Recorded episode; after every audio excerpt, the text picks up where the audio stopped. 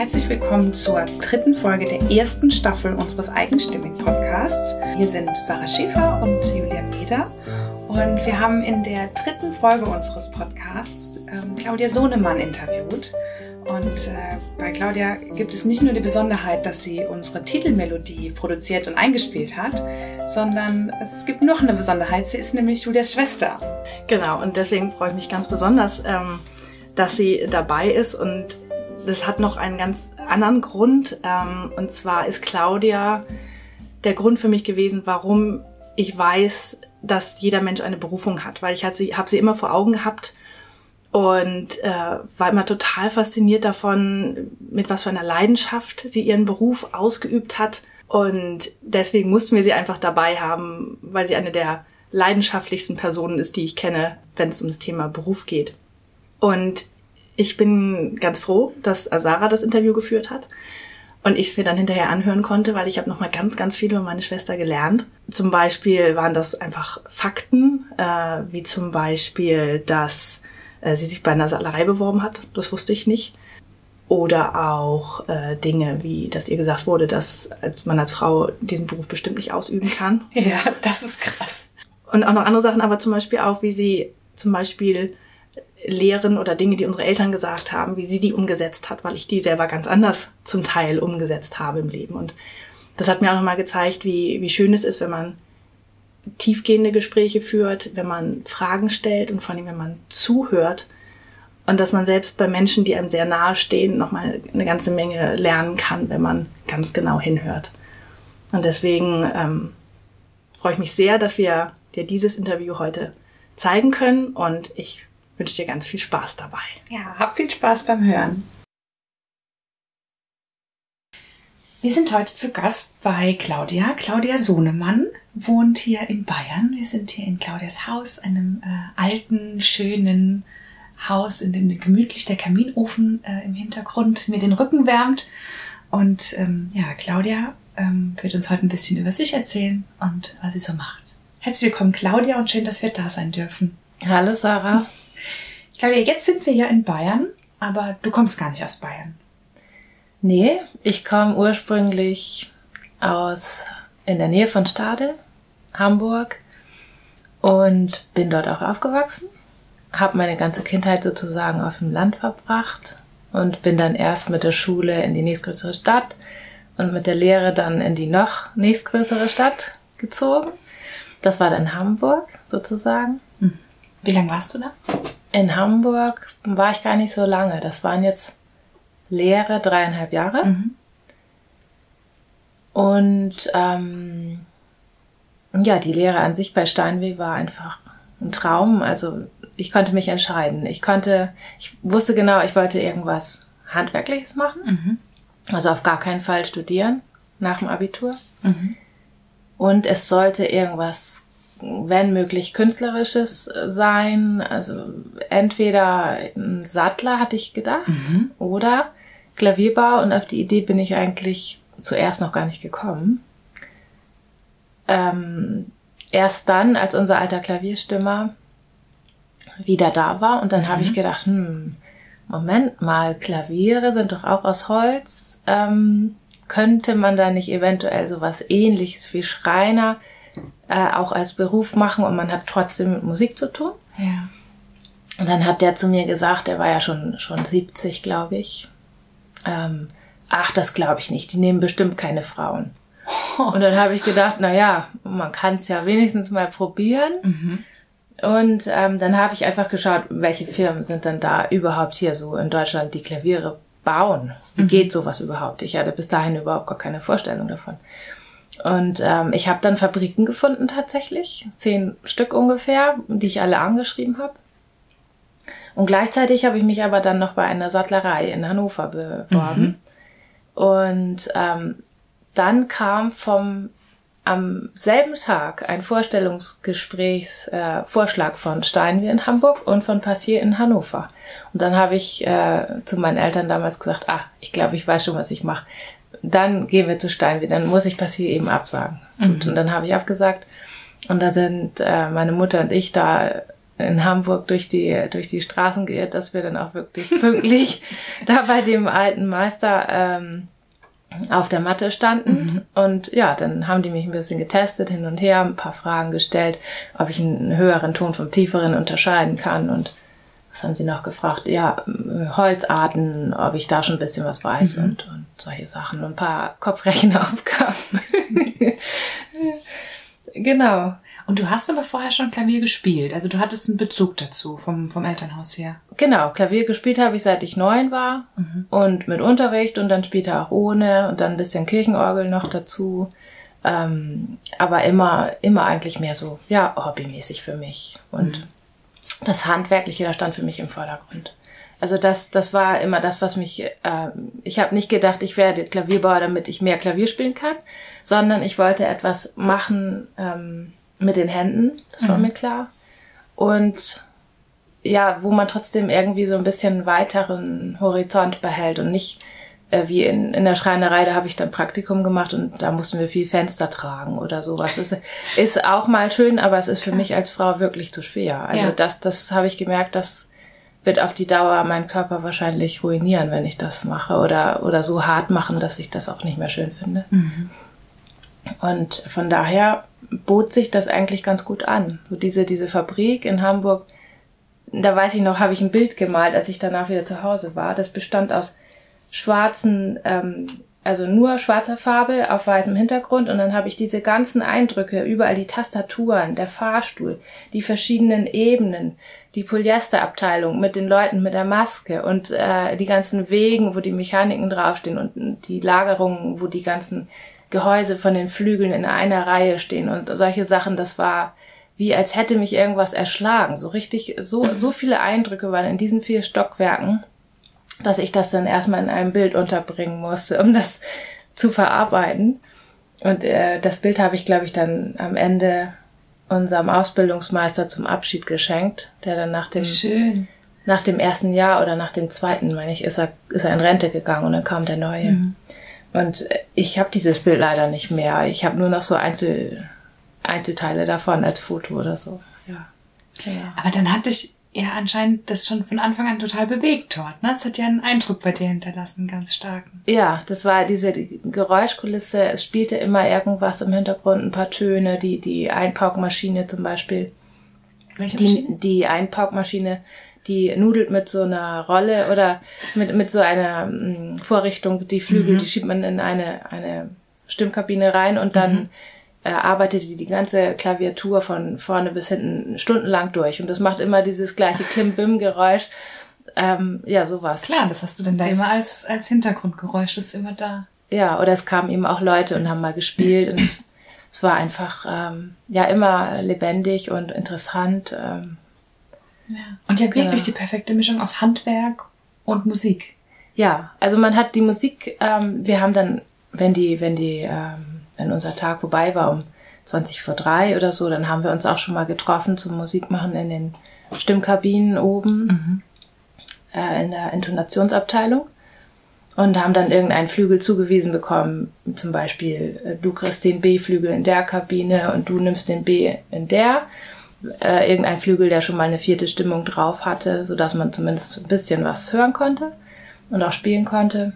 Und da habe ich schon sehr schnell bemerkt, die Flügel, die sind zwar alle dort entstanden, sind die gleichen Modelle, aber mhm. es ist von einem Modell B zum nächsten ein riesengroßer Unterschied. Also es, wie sie sich anfühlen, wie sie sich anhören. Man kann überhaupt nicht sagen, das Modell B bestelle ich mir aus dem Katalog und äh, lasse ich mir liefern. Das ähm, funktioniert nicht. Mhm. Das muss man immer wirklich selber auswählen.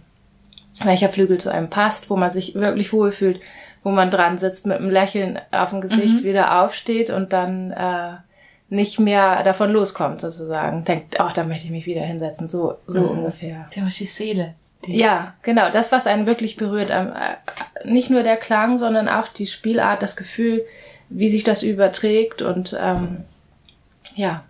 Und das ist jetzt noch so bei den Kunden heute. Mhm. Man kann wirklich ganz, ganz schwer sagen, ähm, welches Klavier die sich aussuchen. Das kann man, wenn man vorher auch eine Vorstellung hat und denkt, ah, das würde zu dem vielleicht passen, dann kann das auch ganz anders ausfallen. Und in dem Moment, wo die da sitzen, erst dann zeigt sich das so wirklich. Und ich habe mal ein Experiment gemacht ähm, mit einer äh, Mutter, mit ihrer Tochter, die kam zum Klavier anschauen und dann ähm, habe ich sie gefragt, ob die nicht Lust hätten, einfach mal mit verbundenen Augen mhm. in die Werkstatt zu gehen. Und ich habe die von Klavier zu Klavier geführt, zuerst die Tochter und dann die Mutter, mhm. die blieb so lange draußen. Und dann hat die Tochter wirklich rein von ihrem Gehör und Gespür her das Klavier ausgesucht, was sie am schönsten fand. Und dann kam die Mutter rein und hat das gleiche gemacht. Mhm. Und dann haben die beide das gleiche Klavier gewählt. Schön. Und nicht das, was der Klavierlehrer sich für die vorgestellt mhm. hätte oder ich vielleicht auch gedacht hätte, sondern das andere. Und dann war es so sonnenklar, das ist für die das Klavier. Mhm. Und dann stimmt alles. Dann, dann weiß man, aha, gut. Dann hat man es halt gespürt und hat nicht, und wenn du so einen Sinn ausschaltest, dann, dann bist du ja noch mehr drin im Fühlen und äh, kannst dir noch sicherer sein, dass du jetzt gespürt hast, dass es dein Klavier ist und nicht gesehen oder. Genau, oder dass ich ja. nicht irgendwelche anderen Kriterien, wie zum Beispiel, äh, welches ist das teuerste, was, mhm. was sollte ich denen als erstes verkaufen, so äh, wie ja. ich jetzt als, wenn ich jetzt geschäftsmäßig in, in diesem Geschäftssinn, wie vielleicht viele Geschäfte denken, denken mhm. würde, dann geht halt sowas total verloren, dann mhm. ist das weg und Gott sei Dank ist mir das dann auch eingefallen, das könnte man mal machen. Also und auch den Mut zu haben, solche Leute mal zu fragen. Das mhm. sind ja eigentlich Leute, die man erst einmal oder zweimal gesehen hat mhm. vielleicht. Ähm, man kommt sich dann vielleicht schon ein bisschen kindisch vor, aber trotzdem, die haben das echt super mhm. mitgemacht und haben es auch angenommen. Sehr, sehr gut. Ja. ja. Ja, und vor allem werden die glücklich damit. Also nicht nur werden die sich immer dran erinnern, wie sie da mit verbundenen Augen durch die Werkstatt gegangen sind, sondern die werden ja auch mit diesem Klavier dann glücklich. Ja, genau. Und, und werden da immer ganz positiv an dich zurückdenken. Also eine sehr gute Geschäftstaktik eigentlich. Eigentlich ist das gut geschäftlich gedacht lustig ist es, ja. Und, ja. und ich habe auch meinen Spaß damit gehabt und ich habe dann richtig einen schönen Vormittag erlebt. Das ist wieder, und vielleicht fällt am nächsten Mal wieder was anderes ein, aber so, ja, so wächst es irgendwie. Mhm. Genau. Jetzt ist es schon angeklungen. Du hast heute deine eigene, deine eigene Werkstatt. Du bist nicht mehr bei Steinway, aber wie ging es weiter? Du hast halt dort die Ausbildung gemacht? Genau, und die habe ich dann abgeschlossen. Mhm. Und dann äh, gab es ja den Anschlag in den USA. Mhm. Und ähm, 2001, mhm. genau. Und 2002 haben wir ausgelernt. Und dann war natürlich das erste Mal in, überhaupt, glaube ich, in, in der Lehrlingsausbildungsgeschichte, würde ich mal sagen, ähm, sind die Lehrlinge oder konnten sie nicht übernommen werden, mhm. weil einfach die Familienväter Vorrang hatten. Ja. Und ähm, ich glaube, New York hat 70 Leute entlassen und Hamburg dann 30 oder so, mhm. aufgrund von diesen Einbrüchen. Ähm, was ja schon ein Luxusgut ist, was man dann in, in Notfallsituationen eher nicht kauft.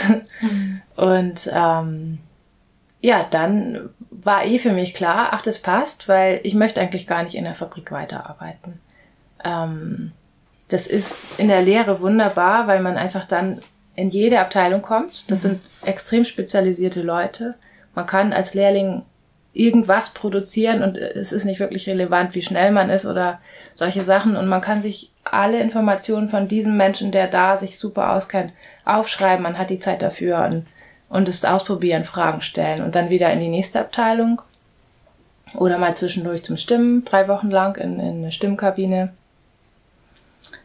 Und ähm, mir war klar, wenn ich jetzt da anfange zu arbeiten, dann werden die mich in eine Abteilung setzen und dann komme ich zum Beispiel zum Vorregulieren oder ich komme in die Dämpfung. Mhm. Und dann mache ich nur Dämpfung den ganzen Tag.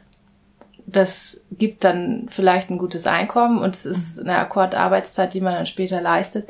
Aber auf Dauer, das wäre für mein, für meine Persönlichkeit oder für, für diese Experimentierfreude, die ich einfach habe, einfach langweilig. Mhm. Und deswegen wollte ich gerne in, ähm, in die Reparatur, auf jeden Fall, und zu den Kunden raus. Mhm. Das war auch mein Wunsch. Also Stimmen fahren und am Klang arbeiten draußen an den Instrumenten. Mhm.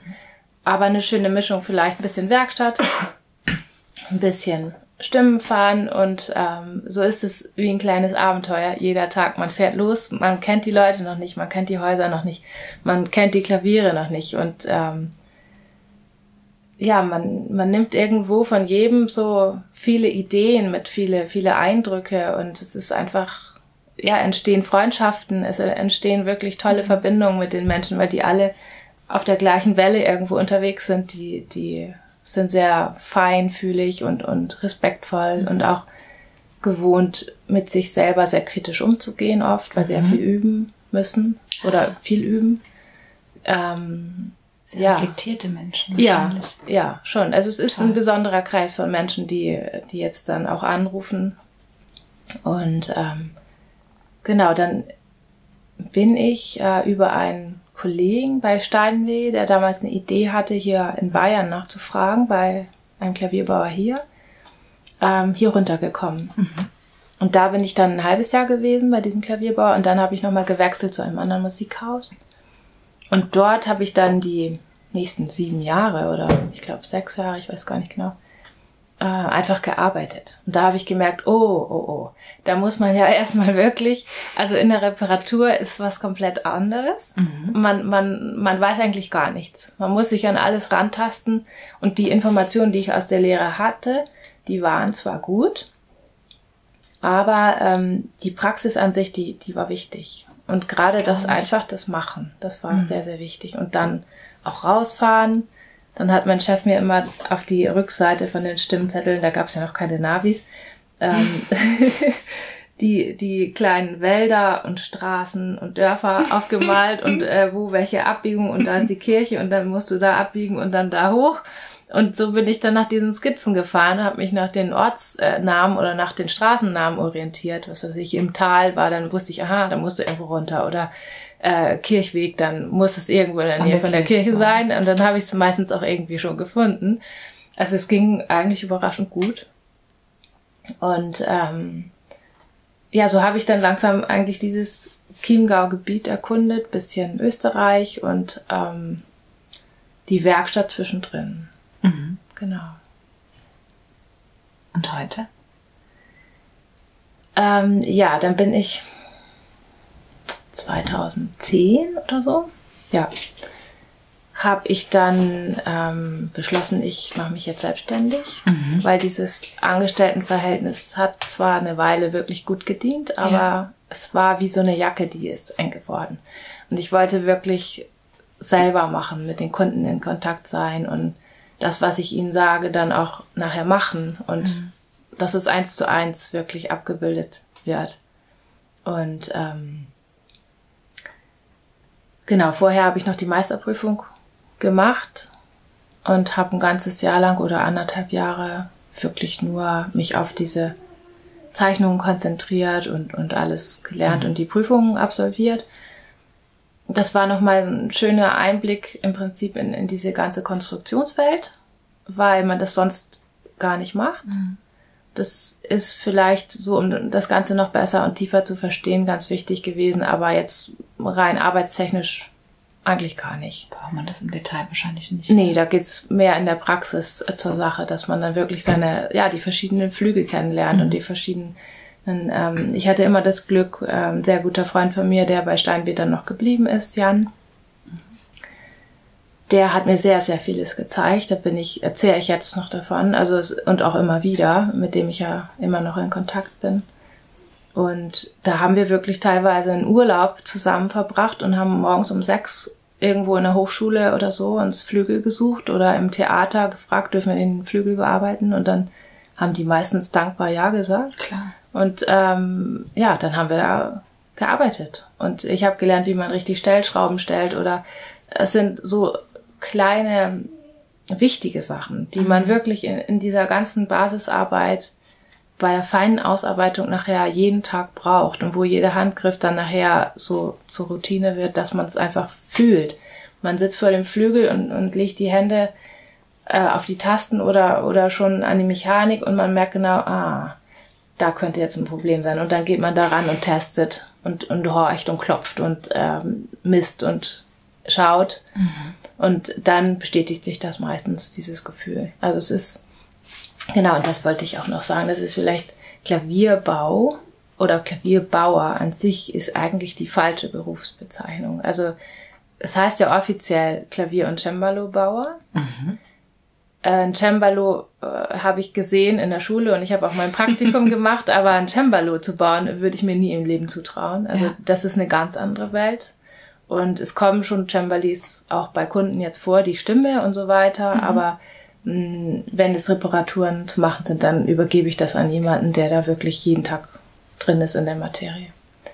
Und Klavierbauer an sich stimmt ja so auch nicht mehr. Ich baue keine ganzen Klaviere mhm. in der Werkstatt. Das geht gar nicht. Das kann man in so einer Fabrik, da braucht man die ganzen Vorrichtungen, braucht Maschinen, Trocknungskammern und alles Mögliche. Ähm, und das, was ich jetzt mache, das ist im Prinzip Ordnung machen. Und zwar Ordnung auf allen Ebenen. Es ist Ordnung im Klang beim Stimmen. Es ist Ordnung, die Teile auszurichten, ähm, alle 88 Teile ähm, gleichmäßig einzustellen in verschiedensten Varianten. Also sämtliche äh, Arbeitsdurchgänge, die man dann abprüft, werden alle 88 Mal gemacht. Das ist stilles Arbeiten. Also es ist sehr meditativ. Mhm. Man hat eine große Ruhe dabei. Man braucht auch viel Geduld, weil wenn man nach der 30. Taste keine Lust mehr hat, dann sind immer noch ähm, die restlichen zu tun. Mhm.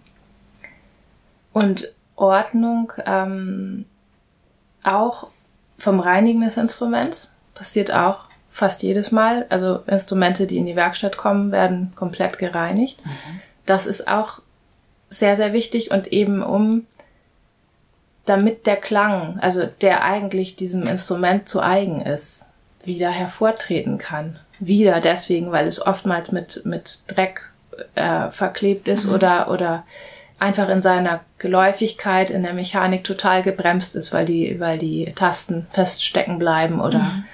es hat klimatisch zum Beispiel nicht gut gestanden, dann muss man wirklich immer in Kontakt sein mit dem, vom Gefühl her und merken, ah, das braucht jetzt vielleicht Luftfeuchtigkeit oder es braucht ähm, einfach eine Erholungsphase oder es braucht äh, jetzt eine Reibungsoptimierung in der Mechanik. Da muss ich jetzt alle Teile sauber machen und alle wieder polieren, einlackieren, dass die Reibung ganz möglichst gering ist. Mhm. Ähm, also dieses Ordnen, das ist eigentlich mehr, wie soll ich sagen, keine starre Ordnung, was ich jetzt auch so in meinem gesamten sonstigen Leben so betrachte. Es ist jetzt keine zwanghafte Ordnung oder nach mhm. einem Schema, sondern eine fürsorgende Ordnung. Mhm. Also so, wenn ich jetzt zum Beispiel in unser Haus komme und sehe, aha, da ist eine Spinne, die hat da ein Netz gewebt, dann schaue ich mir die Spinne an, ist die, lebt die noch? Ähm, ist das Netz intakt und so weiter, dann lasse ich sie noch sitzen. Aber wenn jetzt da ein Netz hängt, was schon zerfleddert ist, dann nehme ich es weg. Mhm. Also so bin ich immer in diesem, mit diesem größeren Ganzen in, versuche ich in Kontakt zu sein und schaue, was braucht's und was braucht's jetzt vielleicht mhm. auch gerade noch nicht.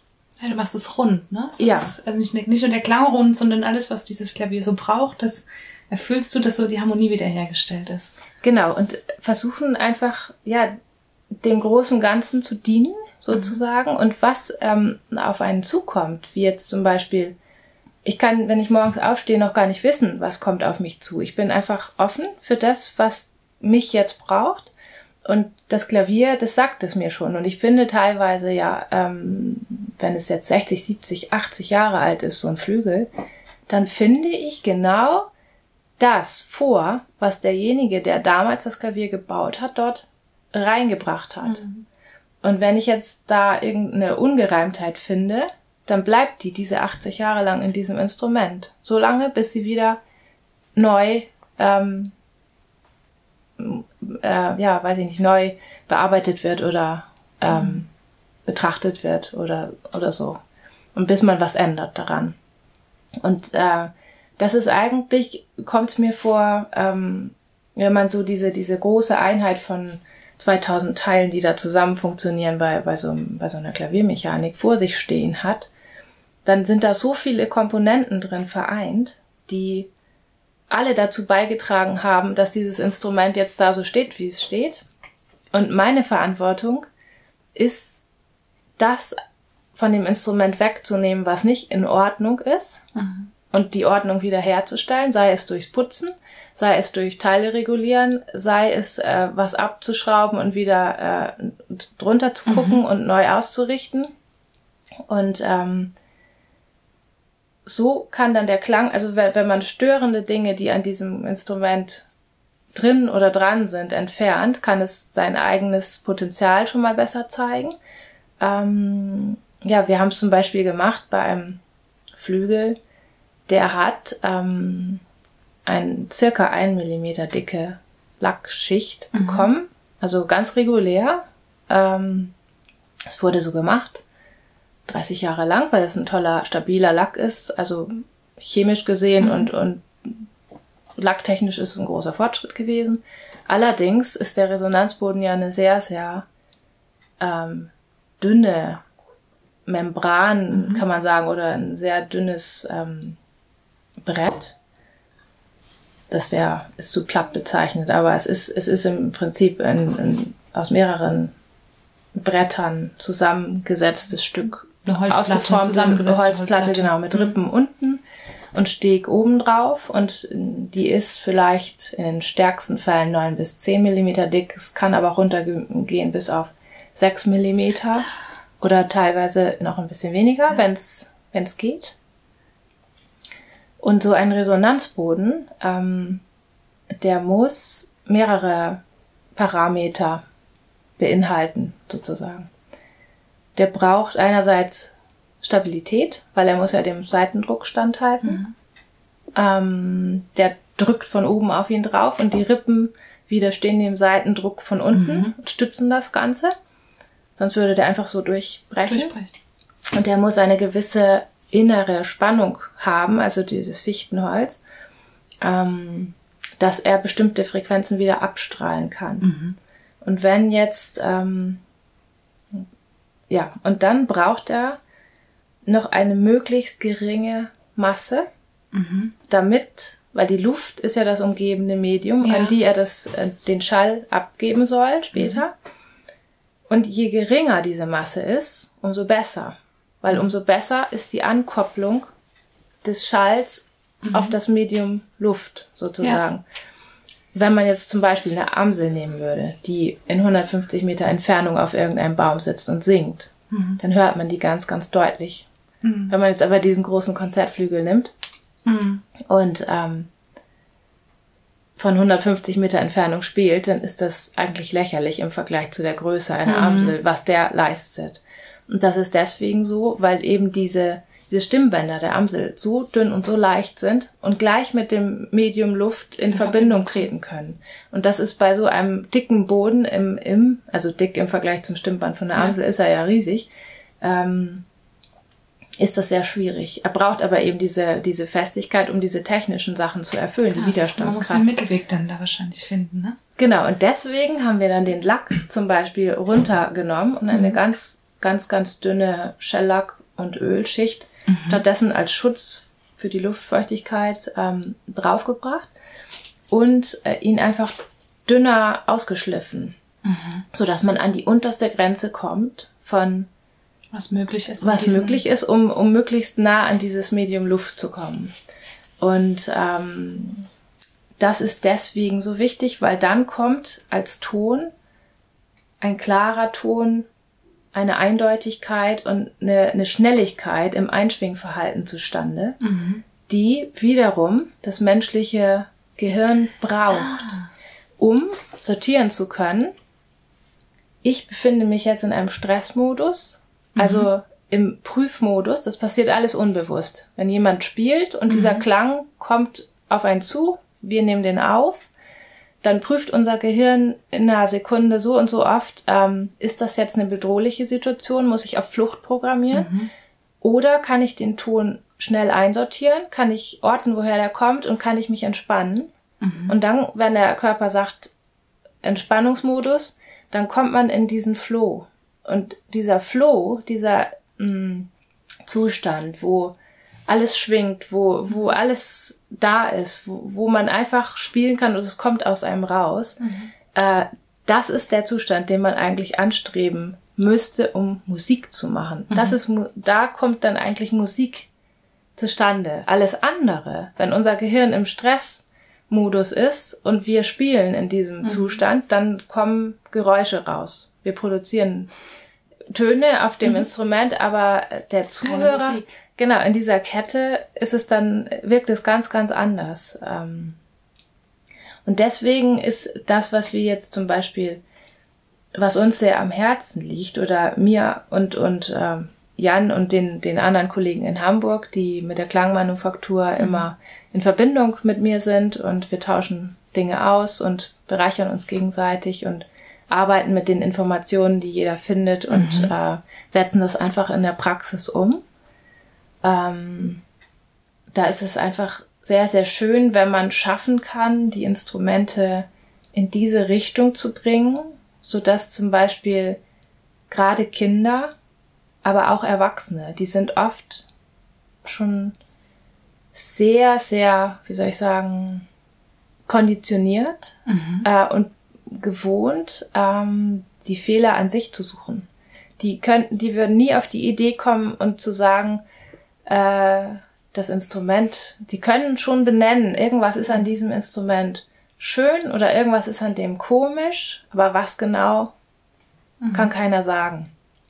Und dann sucht man nach irgendwelchen Dingen, ähm, die vielleicht nicht stimmen oder mhm. äh, irgendwelche man schaut ins Instrument rein, man prüft die Hammerköpfe, man schaut, ist mit der Dämpfung irgendwas nicht in Ordnung, aber keiner kann wirklich irgendwas finden. Und ähm, trotzdem macht das Instrument irgendwie einen Eindruck, als würde es mehr stören, als dass es richtig einen inspiriert und man Musik, also inspiriert ist von diesen Tönen, die da rauskommen. Und wenn es auch nur wenige Töne sind oder es sind ein paar Akkorde, die man spielt, man spürt sofort an diesem Klang, der dann rauskommt und der wiedergegeben wird, dass das ein lebendiger Klang ist, dass er formbar ist, dass man ähm, ja sich wie in so einer Wolke fühlt, wie als schwebt man irgendwo oder so. Das ist ganz schwer zu beschreiben. Das müsste man erleben. Ja, dass man Musik ja. so als Ganzheit wahrnehmen kann und nicht mehr einzeln raushört, sondern ja, sich mehr von dem im Flow ist und sich von diesem Gefühl tragen lassen kann. Ja, ich weiß, ja. was du meinst. Ja, genau. Schön. Und das ist ähm, ja die Kinder, also vielleicht durch die Schule, also sicher durch die, durch die Konditionierung in der Schule, dass man immer bestimmte, so ein lineares Denken, ähm, eine Reproduktion im Prinzip oft mhm. macht, ähm, gewohnt ist zu machen, ist es dann sehr schwer, in diesen, in diesen anderen Modus rüberzukommen, wo mhm. das gar nicht mehr gebraucht wird. Mhm. Ähm, und gerade Kinder, die sind da sehr, sehr, sehr, sehr klar oft. Mhm. Die wissen intuitiv gleich an, was sie gut finden und was nicht. Und es gibt aber auch viele Menschen, die sind schon so in dieser, in dieser angespannten Haltung drin, mache ich einen Fehler, oh, jetzt habe ich einen falschen Fingersatz genommen. Im Analysemodus. Ah, äh, ja, und, und dann verkrampfen sie sich sofort und dann stockt das ganze Stück und sie probieren es nochmal, aber dieser, dieser Flow kommt eigentlich gar nicht zustande. Und das ist, oder es wird dann teilweise auch sogar so, ähm, dass sie Verstimmungen gar nicht mehr registrieren, dass, dass sie nicht mal mehr merken, ein Instrument ist verstimmt oder nicht. Da wird es wirklich mehr oder weniger als ja, Fingerbetätigungsübe äh, äh, Instrument, ja, ja. Äh, es wird ja von uns verlangt, dass wir das dann auch leisten können in der nächsten mhm. Klavierstunde oder wie auch immer. Und es ja, gibt wenige Menschen, die schon so unterrichten, dass, dass sie dieses Gefühl mit einbeziehen. Mhm. Das ist jetzt mehr aus meiner Sicht gesprochen. Äh, ich erkläre das jetzt wahrscheinlich ganz anders, als ein Klavierlehrer das sehen würde. Mhm. Aber ähm, so erlebe ich das auch selber. Und besonders alte Instrumente, die geben manchmal noch dieses Gefühl, boah, da fasst man auf die Tasten und denkt, ja, das fühlt sich gut an, die, die, die, die singen. Mhm. Und das, ähm, das zu erreichen, dafür braucht es eigentlich uns jetzt, damit wir das wieder, diese moderneren Instrumente wieder zu dem zurückbringen. Mhm. Weil so, wie ja. sie aktuell ausgeliefert werden, ist es nicht der Fall. Mhm. Es sind viele Interessen, also wirtschaftliche Interessen da reingebaut worden, es sind manchmal Versuche, die gescheitert sind und trotzdem wurde weiter produziert ähm, solche Dinge, die sind da alle drin. Das sind, es sind eigentlich Störquellen und Fehler und mhm. die rauben dem Instrument ihr eigentliches Potenzial. Und das wird uns jetzt so angeboten. Und die Leute, die Kunden, können das ja nicht, die können das nicht einsortieren. Klar. Weil die, die wissen dieses, dieses ganze Produktionstechnische dahinter ja gar nicht. Woher denn? Ja? Und kriegen auch definitiv jetzt nichts anderes. Das, das ist nicht verfügbar. Also es ist natürlich äh, zwischen den verschiedenen Marken gibt's große Unterschiede. Ähm, aber ja, wenn man es vergleicht mit damaliger Arbeit, ist es, ja, es gibt viel zu tun. Sehr, sehr viel. Wie schön. Wie schön, dass du es angehst. ja, genau. Ich, ähm, wann ist denn für dich so der Moment bei deiner Arbeit, wenn du so bei dir angekommen bist? Wann blühst du bei deiner Arbeit auf? Ähm, für mich ist eigentlich jede Arbeit gleich bedeutend. Ähm, es, es gibt keine Momente, wo ich mehr aufblühe oder weniger aufblühe, sagen wir mal so. Ähm, ich empfinde das, wenn ich jetzt einen Flügel stimme, als genauso wichtig, wie wenn ich jetzt äh, unser Klo putze oder äh, den Haushalt aufräume oder irgendwas mache, was ganz Banales. Das empfinde ich als genau gleich wichtig. Und ich mache das auch mit der gleichen Aufmerksamkeit, wie ich also alle Dinge mache. Und von daher macht es auch keinen Unterschied, ob ich jetzt ein, ein günstiges Klavier bekomme zur Reparatur oder ein ganz teures. Die werden alle gleich behandelt, weil ich genieße die Art und Weise, wie ich arbeite, wie meine Bewegungen sind, wenn die flüssig sind und ich merke, ah, ich habe heute keine Bauchschmerzen, ich habe mich ums Essen gut gekümmert, ich habe mich um meinen eigenen Körper gut gekümmert, auch da Ordnung reingebracht. Ich habe Parasiten beseitigt, ich habe alles Mögliche getan, um zu entgiften, zu entschlacken und habe auch wirklich Aufmerksamkeit darauf verwendet. Hab Essen ausgewählt, was mich nicht aufputscht und was mich auch nicht betäubt. Mhm. Also genau diese diese Gleichförmigkeit in der Mitte zu finden, die mir garantiert, ich habe zu jeder Sekunde und in jeder Minute mein ganzes Gefühl wach und ich habe alle Antennen auf. Ich bin geduldig, bin nicht in, in Eile, in Hektik. Das passiert zwar ab und zu, aber dann merke ich, oh, jetzt äh, hast du da und da ein Defizit. Jetzt, jetzt musst du dich wieder besser kümmern, darum, darum, darum weil ich habe die Autotür zugeknallt, bin hektisch losgefahren und äh, rempelt dann noch irgendjemanden an aus Versehen, was weiß ich, oder eine Schubkarre ähm, und habe einen Kratzer produziert im Auto oder sonst irgendwas. Und das, ähm, dieses, dieses Hektische, das dient mir überhaupt nicht. Das dient in dem Beruf nicht und dient auch im, im Haushalt nicht, in Verbindung mit Leuten nicht.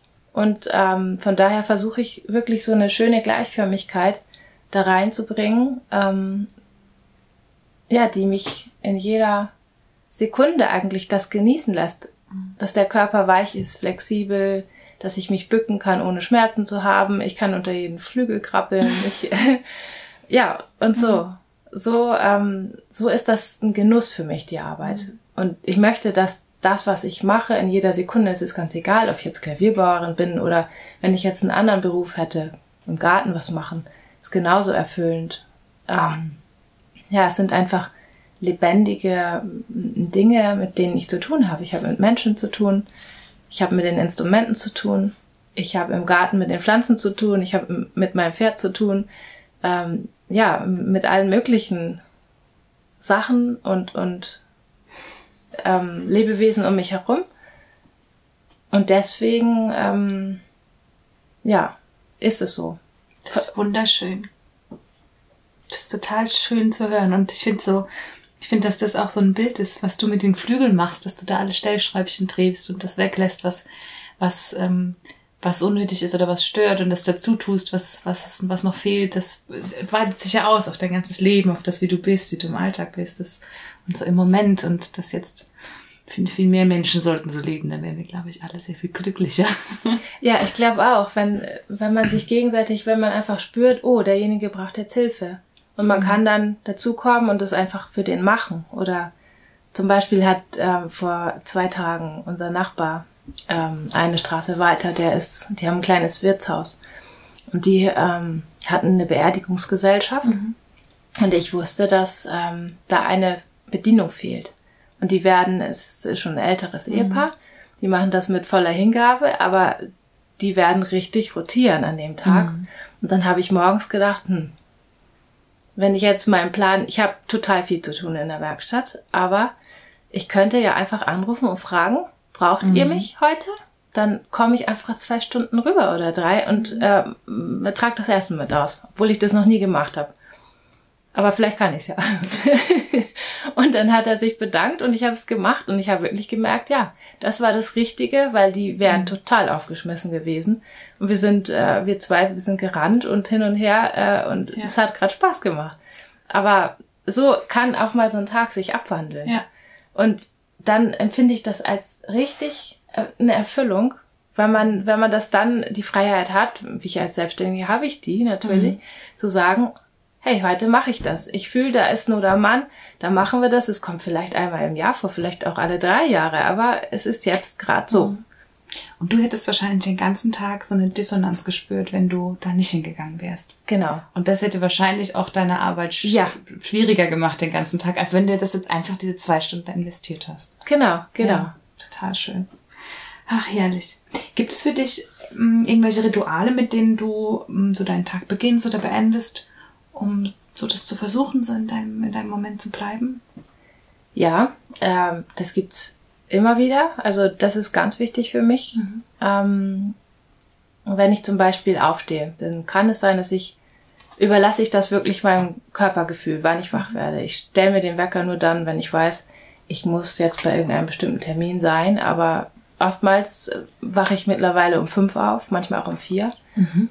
Und dann ist Stille hier im Haus dann gehe ich runter und mache alle Sachen, die zu machen sind. Das ist dann so meine ruhige Zeit, in der ich dann Dinge, Fürsorge für mich selber, mhm. Reinigungsmaßnahmen, alles, was ich meinem Körper Gutes tun kann, Magnesium äh, kann ich mich mhm. einsprühen oder mit Meersalz einmassieren und wieder abduschen oder äh, irgendwelche Wurmkräuter, Tees und alles Mögliche, was zu tun hat mit, mit Reinigung oder mhm ähm, ja, mein Essen vorbereiten. Oder eine Runde joggen gehen und mir schon Kräuter einsammeln für meine grüne Suppe, die ich immer esse morgens so. Und ähm, das sind so Sachen, das ist sehr, sehr wichtig, weil ich fühle, da ist die, die Basis mhm. für alles, da liegt meine Kraftquelle und auch später am Tag, wenn ich dann müde bin, rechtzeitig ins Bett zu gehen, um meine Energieressourcen mhm. einfach wirklich zu schonen und, und zu, zu pflegen, dass sie immer gleichbleibend da sind. Und das garantiert mir eine, eine unglaubliche Stabilität, wo ich dann von morgens um fünf bis abends um neun eigentlich mit konstanter Energie meinen Tag immer mit der gleichen Fröhlichkeit, immer mit, mit dem Humor. Ich bin eigentlich nie grantig oder es sei denn, jemand ärgert mich absichtlich, aber ansonsten bin ich nicht schlecht gelaunt, bin immer geduldig. Und das ist etwas, was, was ich einfach brauche als Lebensstandard. Für das lasse ich jeden Urlaub äh, einfach fallen. Oder ich äh, kaufe mir eine, eine Hose weniger oder mhm. sowas. Das sind Prioritäten, die ich einfach für mich vor ungefähr sechs Jahren schon gesetzt habe. Als es mir körperlich überhaupt nicht gut ging. Da habe ich so ein gesundheitliches Loch gehabt, wo ich gemerkt habe, oh, wenn du jetzt nicht irgendwas in die Hand nimmst, und zwar selber, mhm. dann könnte das kritisch werden. Dann ähm, schaffst du vielleicht ein, zwei Stunden am Tag voll zu arbeiten Puh. oder drei, vielleicht manchmal vier und dann bist du fertig. Kannst einfach nicht mehr, kannst die Arme nicht mehr hochheben und ähm, hast keine Kraft, keine, keine Puste. Und dann habe ich angefangen, ähm, ja, auch wie beim Instrument, die störenden Dinge nach und nach wegzulassen. Mhm immer mehr wegzulassen, bis ich dann fühlen konnte, aha, dieses Nahrungsmittel tut mir jetzt gut, morgen vielleicht das andere und das wirkt so und das, na, das ist eher schlecht. So habe ich mich dann versucht, da so, so durchzulavieren, mhm. bis ich gefunden habe, was mir wirklich gut tut und was nicht und auch Ruhe mir zu gönnen und zu sagen, nee, ich telefoniere heute mal nicht, ich bleib mhm. zu Hause ähm, und ich gehe nirgendwo hin oder ähm, sag auch mal einen Termin ab, damit ich wirklich das für mich tun kann. Und das hat sich, das hat sich wirklich ausbezahlt. Also jetzt kann ich diese, diese, diese Pflege- und Fürsorgezeit etwas reduzieren, mhm. weil mein Körper schon, schon so eine, so ein, so ein Maß an, ähm, ja, so einer Grundversorgung einfach hat. Aber wenn ich jetzt zum Beispiel mal irgendwo eingeladen bin und bin bis 12 Uhr nachts auf und gehe dann ins Bett, dann spüre ich das die nächsten drei Tage. Mhm. Und merke, ah, jetzt fehlt mir hier was. Und eigentlich ist das meine Freude, das tagsüber zu tun. Und wenn mir dann da was fehlt, dann, ja. dann ist es eigentlich schon fast wieder nicht wert, dass, ja, dass man so viel dafür bezahlt, sozusagen. Auch mhm. wenn es ein wunderschöner Abend war unter Umständen. Ähm, ja, und das ist ein bisschen so die Gratwanderung, ähm, das gut einzuteilen einfach. Und auch das ist wieder Ordnung. Ich weiß noch, wie mein mhm. Papa damals immer gesagt hat, als, als wir klein waren, hat er immer gesagt, wenn wir aufräumen sollten, Ordnung ist das halbe Leben. und ich habe als Kind gedacht, oh nee, jetzt kommt er schon wieder mit diesem blöden Spruch, was soll denn das? Wir wollen jetzt hier spielen und lass uns in Ruhe, wir, wir räumen später auf, da, da denke ich doch gar nicht dran. Und mittlerweile sehe ich das anders. Also ist dieser Spruch für mich, äh, Ordnung ist das halbe Leben nicht ganz richtig, mhm. sondern er müsste jetzt bedeuten, Ordnung ist das ganze Leben. Mhm. Weil das auf sich auf allen Ebenen abspielt.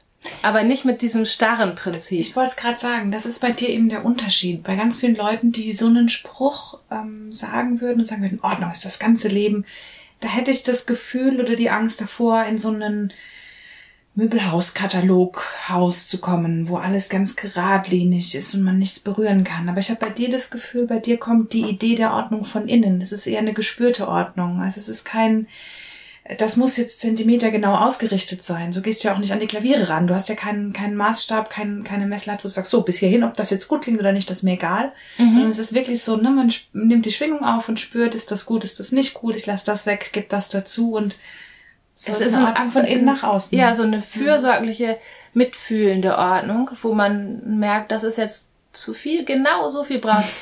Ich schütte jetzt was in meine Tasse und genau so viel.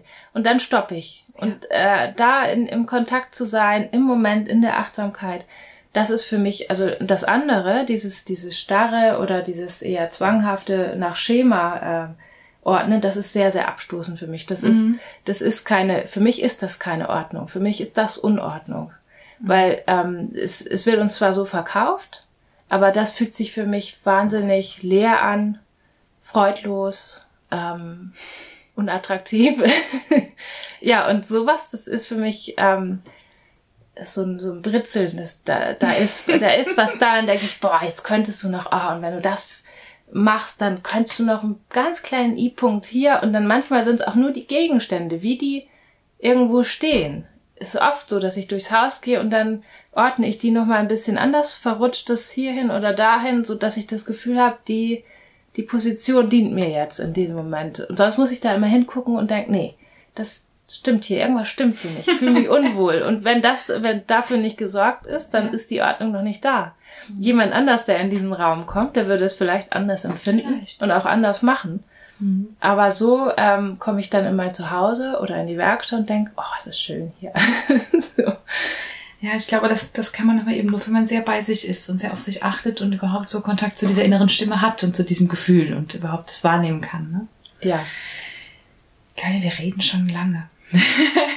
ähm, ich habe zum Abschluss immer so ein paar Fragen vorbereitet. Ähm, was würdest du denn jemandem mit auf den Weg geben, der sagt, der hat vielleicht den Weg, so wie du ihn gefunden hast, noch nicht gefunden, er möchte aber auch gerne so so glücklich und so angekommen sein? Was willst du jemandem auf dem Weg mitgeben? Hm. Eigentlich ganz einfach. Hm. Ich würde sagen, vergiss einfach diesen, diese Vorstellung äh, oder diesen Zwang, du willst jetzt unbedingt irgendwas machen, was, weil dann macht man einfach unbedingt irgendwas fang bei dir an, würde ich sagen. Ja. Äh, sorg für deinen Körper, sorg für deine Schönheit, für deine innere Schönheit, für deine Zufriedenheit, für dein äh, Wohlergehen. Hm. Sorg dafür, dass es dir wirklich, wirklich gut geht, dass du das richtige Haus hast, was dir dient, den richtigen Mann, hm. die, die richtigen Freunde um dich rum. Ähm, äh, ja, einfach, dass, dass dein Körper versorgt ist mit sehr, mit sehr, sehr guten Nahrungsmitteln, die du selber auswählst, ähm, dass du alle möglichen Reinigungsmaßnahmen machen kannst, äh, geh Dinge an oder hab den Mut, es zu machen. Denn wenn man jetzt zum Beispiel vergleicht, diese Verlockung in, in irgendeine Sahnetorte zu beißen, ist in dem Moment sehr, sehr groß. Aber sie dient mir nur drei Sekunden. Das ist das Geschmackserlebnis. Und danach bin ich müde, bin ich fertig, äh, bin vielleicht schlecht gelaunt, meine Laune geht hoch und wieder runter, der Blutzuckerspiegel schießt hoch und wieder runter. Und äh, dann kommen die Reflexionen von den Freunden rund um mich rum, äh, auf die ich ja einwirke, mit, mhm. mit dieser Art und Weise dementsprechend zurück. Und da kann sich nie eine Stabilität einpendeln.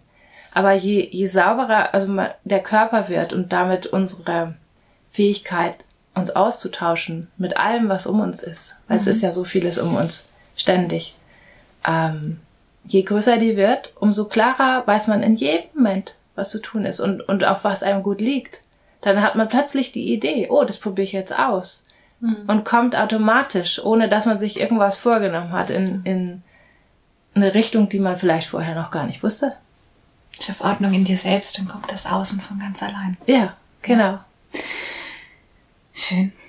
Und ähm, was ist so deine Vision? Wo geht's für dich und, und für, dein, für dein Unternehmen? Wo geht's da noch hin? Ähm, die Vision, hm, die ist die, dass möglichst viele vielleicht Instrumente wieder in ihren Zustand zurückkehren können, wo sie eigentlich hingehören. Mhm. Möglichst viele Menschen wieder bei sich ankommen, wo sie eigentlich hingehören. Und immer weniger Ablenkungsmechanismen brauchen, immer weniger Beschallung. Mhm. Beschallung im Sinne von, ich drehe das Autoradio auf und äh, schalte einfach mal durch, was da so kommt und lenke mich ab von mir selber, ähm, dass wieder mehr Musik gelebt wird, in echt, gemacht wird, gespielt wird, ähm, zusammen auch. Also ja, dass Leute verbunden werden, sich treffen, ähm, Dinge zusammen genießen und ähm, ja, einfach liebevoll miteinander umgehen. Das würde ich mir wünschen. Also, dass, dass so, ja, und die ihre Talente zeigen können, die man, weil wir sind ja alle so unterschiedlich und jeder hat was zu geben und jeder hat es auf seine Art und Weise mit seinen Worten, äh, sagt Dinge anders und man versteht sie plötzlich ganz besser oder anders. Ähm, und das ist mein Wunsch, dass, dass es noch tiefer wird, noch, noch, ähm, ja, liebevoller der Umgang miteinander, fürsorglicher. Das, das ist schön. Das finde ich gut.